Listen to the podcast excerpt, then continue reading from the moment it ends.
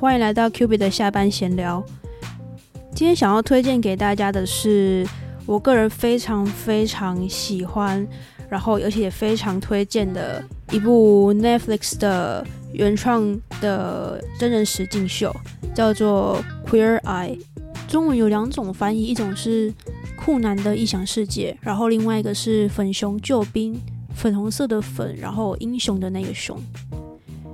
但我先想先用一点点时间，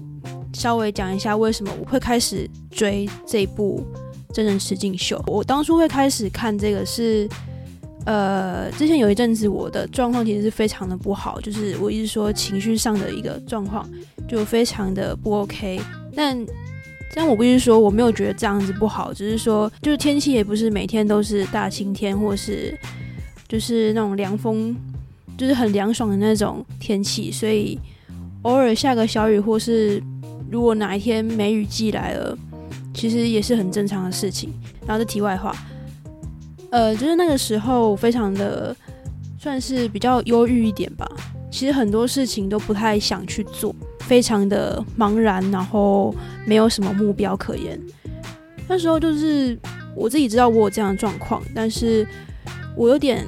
非常心急的想要去加速通过这段时间的那个那个速度。那时候我就上网 Google 了很多的电影或是呃什么活动是可能比较适合我现在状况的，比较可以让我放松，然后快快点走出这个情形的。那我那时候就非常特，就是非常幸运的找到这个，就是有人把这一部影片。就是列出来当做，就是就作为其中一个他们也是推荐的一个清单啊。那我看了一下，我觉得哎蛮有趣的，就是它也不是什么电视剧啊，然后它也不是比较也不是那种很冗长的电影之类的。然后我个人本来就蛮喜欢真人实境秀，因为对我来讲，那就是有一种真的有这个人实呃存在，然后真的在进行的一件事情。对，然后那种类型通常都会蛮吸引我的，所以我就找到了，我就开始看了这一部 TV show。然后，当然它总共有四季，呃，出到现在，它是二零一八年，如果没有记错是二零一八年的二月出了第一季。然后我那时候看的时候。其实它就已经有出到第三季、第四季了，但是我那时候还是从最前头开始看，然后我自己也稍微找了一下这部呃酷男的异想世界它的一些起源，就是因为我除了呃我在看的时候，其实我知道这一部好像是最近几年才开始又继续，也不算翻拍，但是继续进行的。但我没有，从来没有认真的去看、去找过，说它的源头是什么。那我大概就是想说跟大家找呃讲一下我目前找到一些资料。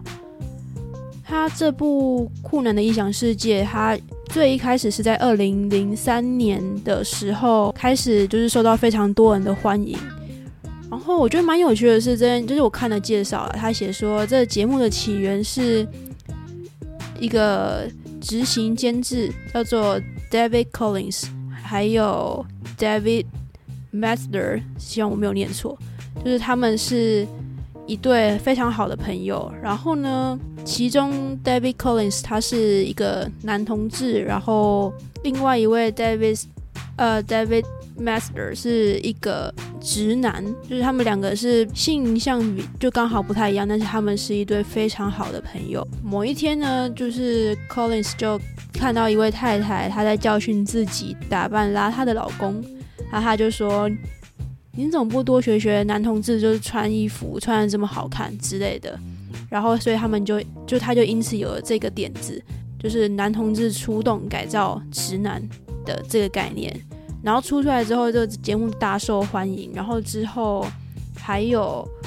推出英国版啊、洛杉矶版，还有西班牙版等等的。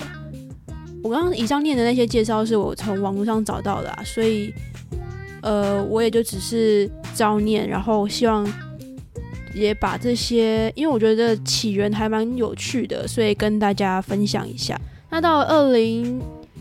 二零一八年的时候，Netflix 才又重新制作这个新版的《酷男的异想世界》。关于那个班底啊，就是他们有一个 Fat Five，我记得全名叫做 Fabulous Five，就是酷男五人组，中文好像是这样子翻的。对，他们的班底班底也是重新的组成来进行，就是新新版的制作这样。那刚刚有提到，就是说这节目的它的一个主要的核心的 idea 就是同志去改造改造一个去改造直男的这个 idea，但是在新版的里面，它就是不太局限于直男这个角色，那反而是非常广泛的，就是男生女生。各种年龄层的都有。那刚刚提到的 Fab Five 是分别有五个不同领域专长的男同志来组成的。那他们分别是 Bobby Tan、Anthony、Jonathan 还有 Caramo。那 Bobby 的话，他是他的专长是在于室内设计这方面，因为他们改造的时候，他们其实是会连改造者的他的房间也好，或者他的整个家里的状况也好，是连那种外在的。环境都一起下去做改造。那接下来 Ten 的话，他是算是穿搭，然后或是 fashion 方面的一个专家。那么 Anthony 的话，他是一个厨师，就是美酒啊，或者是食物这方面就是他的专长。再来还有 Jonathan，他是我觉得他这里面就是人物个性非常鲜明的一位。他是一个呃美发的设计师，然后。他也会时常在节目当中分享一些，比如说怎么样在家里自己制作，呃，面霜啊，或者是一些去角质的产品等等的。如果经济上比较不允许的话，或许可以用这样子比较天然的方式，然后也可以很简便、很简易，然后又可以达到很好效果的的一些护肤产品这样子。那最后一位是 c r a m o 他是比较专注于心灵方面的成长，或者说带领着这个被改造的人一起去突破他们的心魔，或者说发现他们的问题点在哪里，然后设计一些活动也好，或者是跟他们的对话也好，然后一步一步的带领他们跨越自己的一些障碍或者是害怕的地方。那么在节目当中，他就是会呈现出就是一个人的 before 跟 after 的状况。就是从由内有点像由内到外的去改造，那虽然只有短短的一周的时间吧，但是会让一个人有一种焕然一新的感觉。但我必须说，我不觉得一每呃每个人可以在都可以在一个礼拜之内就可以有非常非常多的改变。不过我觉得最重要的是他们在改造的过程当中不断传达出来。不管是给被改造的那个人，或是在观看这部片子的每一个观众，他们一直传达出要 love yourself, love your life，就是好好爱你自己，然后好好爱你的生活这样的一个价值观。这两句话是他们，因为他们之后有出了一本书，那这两句话也是。他们那本书的副标有点像是贯穿他们整个秀的一个精神。在改造过程当中，有一句话，应该说有一个桥段，其实是一直常常会重复出现。然后，我个人非常非常欣赏的一个概念，就是他们会先询问对方的品味，然后他们的他们先观察对方的风格。然后，当他们要去挑，不管说是一些家具啊，或者是说穿搭的风格的时候，其实他们会会先询问对方说：“诶，那这样的你可以先试试看，那不喜欢的话，我们就再换掉，不会勉强你去一定要符合说我帮你定了什么样的风格，你就一定要改造成那个样子。”因为他们一直提倡的是说，所谓的改变，并不是说你一定要一定要把你改造成。从 A 改造成 B，这样完全不一样的东西，然后为了只是为了去符合说大家的标准，或者是说符合他们自己的标，呃，符合 f i f i 他们自己的标准，而是他们想要做到的是有点像更精致化、更 upgrade，就是从 A 变成 A 加，而不是从 A 变成 B 的那种感觉。这我觉得我个人非常欣赏这一点，就是他没有想要。帮你改造成另外一个完全不一样的人，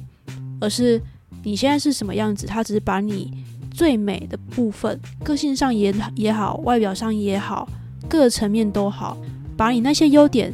再更放大，然后更凸显出来。但同时间，你还是你，只是更加升级的版本。那么，如果现在你会觉得生活有点茫然，然后有点彷徨，每天有点没有方向的那种感觉，然后急需一些正能量的补助，那我觉得这部片子我非常非常的推荐。看完之后有什么样不同心得，也欢迎写信跟我说，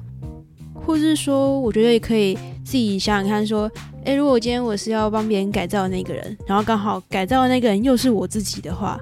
那我我会想要从哪些地方着手，然后我想要把我自己改造成什么样子？我那时候真的有这样子想过，然后我自己觉得蛮有趣的。就不管你在头脑里面想一想，或者是真的拿一支纸笔，或者是记在一个你的手机里面把它写下来，我觉得都是一件非常就是令人开心，然后也真的很有趣，然后也是可以慢慢算是振奋自己的一个很棒的活动，我觉得大家可以试试看。那就今天就大概这样子喽。那我们就下次再见喽，拜拜。